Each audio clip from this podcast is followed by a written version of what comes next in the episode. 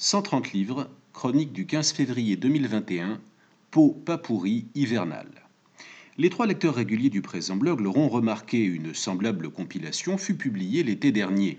Des papiers moins copieux que d'habitude et partant peut-être plus lisibles, dont l'un parlait déjà d'Hervé Lecor. Il s'agit cette fois de trois sorties éminemment récentes sur les cinq, en tout cas selon les standards de la maison, de deux auteurs américains pour deux français, l'intrus est écossais, un choix plus courant ici, de deux romans noirs pour trois titres de littérature dite générale ou blanche, si l'appellation a un sens, de trois romanciers à l'humour parfois corrosif et deux moins portés sur la déconne, et d'une autrice pour quatre auteurs, certes, mais pas n'importe laquelle, vu que le roman en question lui valut le dernier prix Renaudot. Accessoirement, il n'est question que de bonnes cames, cinq livres lus vite et bien, donc tous avec plaisir, chroniqués ci-après dans l'ordre chronologique de leur dévoration. Histoire du fils de Marie-Hélène Lafont, Un bon million de Nathanaël West, La foire au serpent d'Harry Cruz, Traverser la nuit d'Hervé Lecor et Le champion nu de Barry Graham. Histoire du fils, Marie-Hélène Lafont chez Buchet-Chastel. Il n'y a pas d'enfants sans père, mais des vérités inaccessibles et des géniteurs qui ne s'assumeront jamais. Dans les années 20, André est né de Gabrielle, infirmière à l'indépendance farouche, taisant le nom de l'amant qu'elle a rejoint à Paris. Le petit grandit dans le Lot choyé par sa tante et toute une tribu aimante à laquelle manquait un fils. S'il semble prédisposé au bonheur, André demeurera-t-il un homme heureux une fois confronté à ses origines? En douze dates et 170 pages à peine, les circonvolutions chronologiques de Marie-Hélène Lafont nous livrent l'expérience intime des nombreux protagonistes de cet étrange drame inspiré de faits réels. L'enjeu de cette histoire du Fils ne consiste pas en une résolution romanesque du mystère initial qui s'appuierait sur pléthore de rebondissements convergeant vers la grande explication finale.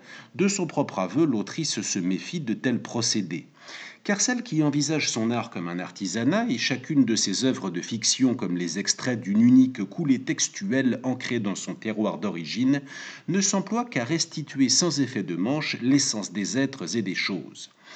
Elle travaille à l'extrême sa langue toujours vive, un flux à la fois concis et inarrêtable, sans volonté de rien démontrer précisément ni d'éclairer la moindre zone d'ombre.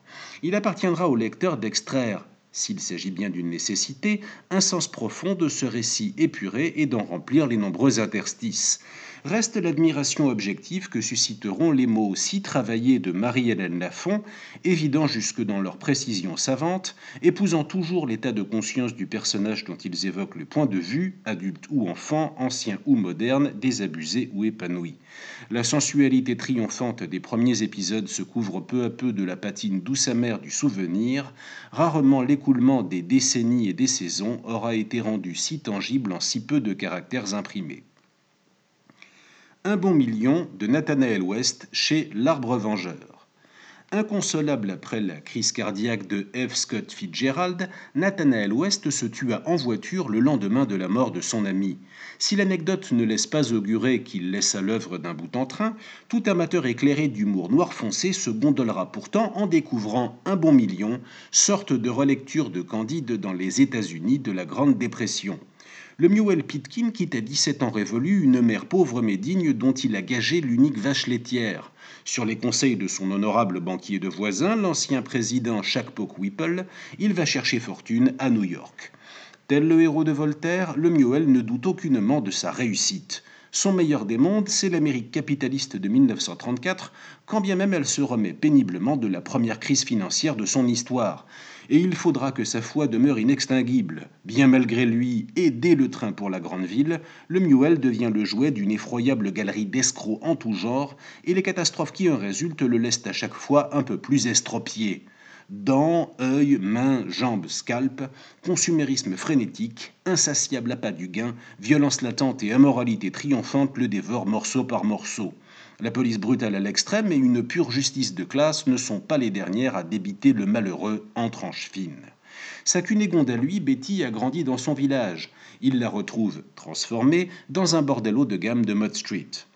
Recroisé en prison puis dans les bas-fonds new-yorkais, Chuck Pockwhipple s'est mué en un leader populiste obsédé par l'alliance de l'international des banquiers juifs et celle des communistes. Pour financer son Parti national révolutionnaire, il entraîne Betty et Lemuel chercher de l'or en Californie. L'épopée a-t-elle la moindre chance de bien finir? Absolument pas, mais le grand mérite de l'auteur, en dépit de la noirceur consommée de son récit, consiste à en faire un moment de drôlerie burlesque et absurde, loin des canons des sensitivity readers. La foire au serpent de Harry Cruz chez Folio Policier. Ce n'est pas que Joe Mackie soit vieux, c'est que pour lui le temps s'est arrêté depuis longtemps et que le bougre s'en aperçoit à peine. Il faut dire que le garçon n'a jamais été un rapide. S'il fut la star de l'équipe de football du lycée de Mystique, Géorgie, son quasi-illettrisme lui a proscrit de poursuivre sa carrière à la fac. Deux ans plus tard, Jolon crèche dans une caravane flanquée d'une gentille fille et de deux chiards qu'il déteste également. Il vivote de l'agneau qu'il vend au noir du comté de Lebeau, mais constitue à nul doute son propre meilleur client s'annonce l'édition 1975 de la Foire aux serpents de Mystique, qui draine une foule hautement inflammable, alléchée par le hideux artisanat local, les combats de pitbull, la grande chasse aux reptiles et l'élection de Miss Crotal. Ancienne lauréate du concours, l'ex-petite amie de Jolon et majorette émérite Bérénice devrait d'ailleurs être de la fête. Parce qu'il était un enfant revendiqué de cette Amérique-là, Harry Cruz n'avait pas son pareil pour décrire sans trop les juger les mœurs moyenâgeuses des indigènes du Sud profond. Publié récemment chez Finitude, le formidable Péquenot est un florilège de ses enquêtes journalistiques, tandis que La Foire au Serpent est reconnue comme le pic de sa carrière d'auteur de fiction. Extrême jusqu'au baroque dans sa cruauté à l'égard de tout ce qui marche, vole ou rampe, le roman réussit à combiner profonde sincérité, horreur frontale et humour aussi dévastateur que désespéré. Extrait. Tiens, sors-moi la bite, demanda Jolon. Faut que je pisse. Sans regarder, mais sans non plus tâtonner maladroitement, elle ouvrit sa braguette de la main gauche. Elle l'atteint pendant qu'il se vidait la vessie, arrosant d'un jet d'écume le sol coloré par le clair de lune. J'ai l'impression qu'elle va jamais finir cette année à la con, dit-il. Quiconque goûte ce passage se délectera du mélange tenant d'ennui, whisky et fatalisme dans lequel est confite cette foire au serpent. Les autres peuvent s'abstenir. Traverser la nuit d'Hervé Lecor chez Rivage Noir. Nulle indulgence à attendre de la part d'Hervé Lecor pour une Bordeaux déjà si bourgeoise et semblant vouée à se gentrifier jusqu'à la fin des temps. Là où se porte le regard de l'écrivain dans ses interstices et sa périphérie, drogue et tapin se portent à merveille, tandis que la violence submerge les dépositaires de l'ordre public entre horreurs domestiques, règlements de comptes sanglants et effrayants meurtres en série. Le commandant Jourdan incarne un archétype de flic fatigué arrivé au bout de ses convictions sur la nature profonde de son boulot, comme sur un mariage éteint à force de repli en lui-même. Un colosse attardé se suicide en plein commissariat, un énième salopard tue sa femme et ses gosses, une prostituée meurt poignardée dans son gourbi. Rien que ça. De quoi partir en torche une bonne fois pour toutes, ou rassembler ses forces pour une ultime cause qui en vaille la peine. Ce pourrait être Louise, mère célibataire, qui vit de ses ménages après des années de défense et cherche à échapper au harcèlement du dernier trou de balle qui partagea sa vie. Ailleurs, Christian est lui aussi hanté par un passé dantesque et une présence maléfique. Mais pour y échapper, il tue. Comme de juste dans ce pur roman noir, intrigue et investigation comptent moins que l'étude de caractère sur fond de commentaires social à grands coups de serpe, macronisme et gilet jaune en tête. De ce point de vue, c'est une réussite. Les trois protagonistes gagnent jusqu'au bout en épaisseur et en intérêt. La maîtresse plume d'Hervé Lecor s'accommodait bien des pas de côté occasionnels des effarés ou de Tango Parano, ici sacrifiée à un désarroi contemporain toujours plus brutal et profond. Mais elle reste un régal de précision sans mauvaise graisse, dans un récit au rythme et à l'équilibre adroitement ajusté. Et puis les essuie-glaces font stompf, stompf. Le champion nu de Barry chez Tusitala.